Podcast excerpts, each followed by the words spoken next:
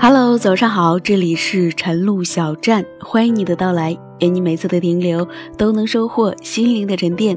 我是晨露，在这个难得可以睡懒觉的周末的早晨，让我的声音陪你一起慵懒的起床吧。早安，我的朋友，今天给大家带来的是一篇特别有喜感的文字，题目是《我想和你在一起》，作者安如之。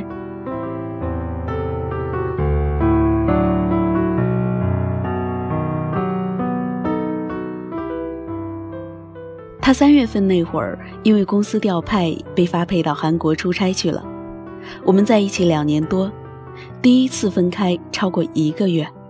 微信上，他找我聊天，讲各种在韩国遇到的奇闻趣事给我听。我们之间好像永远有聊不完的话题，聊了一整夜。我突然煽情地对他说道：“打个电话给我好不好？老娘有点想你了。”没想到他渐渐的回了一句：“不好，话费太贵了，打给你之后就养不起你了。”我心想：“你妹的，撩了我一个晚上，我好不容易对你温柔撒娇一次，就不能满足一下我吗？”正当我黑脸时，他又发了一条消息：“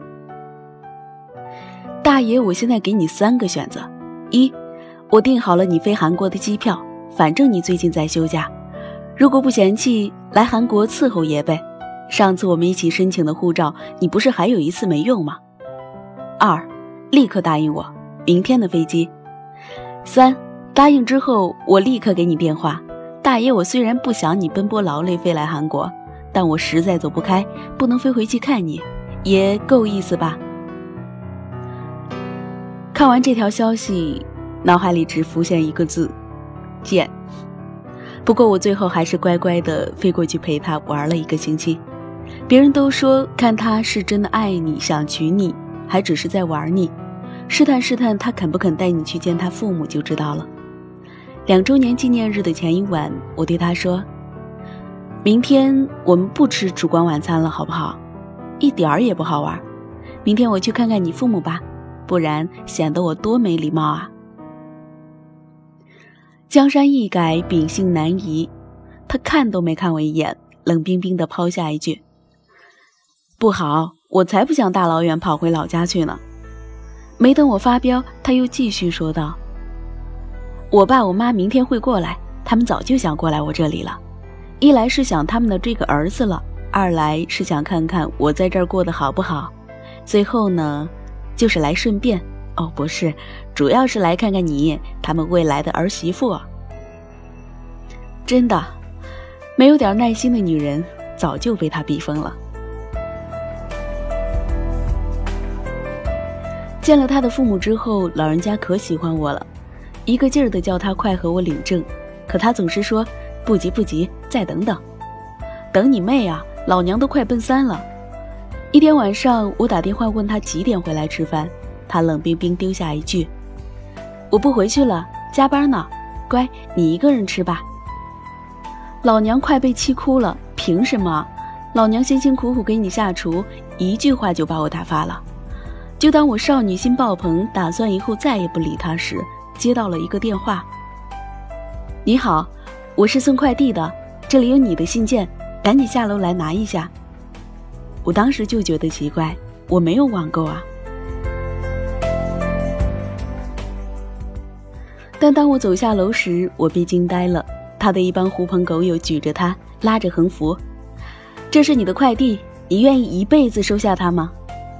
说实话，我又急又气又感动，最后还是忍不住大哭了起来。哭什么？是被大爷我帅到了吗？小黎，我不会说很多肉麻浪漫的话。之前说结婚不急，也是因为我想到等到今天六月六号。我第一次见到你的日子，向你求婚，你愿意嫁给我吗？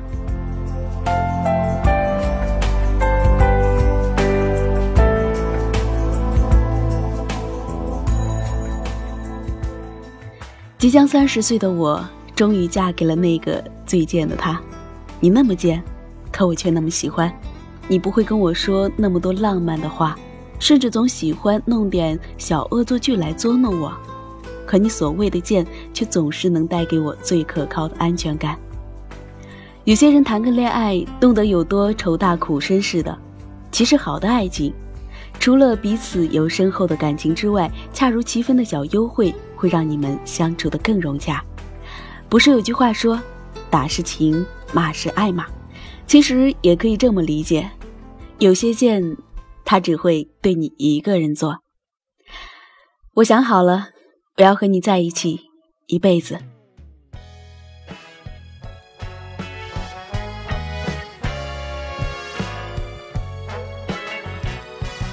好了，今天的文字分享完了，感谢您的关注和收听。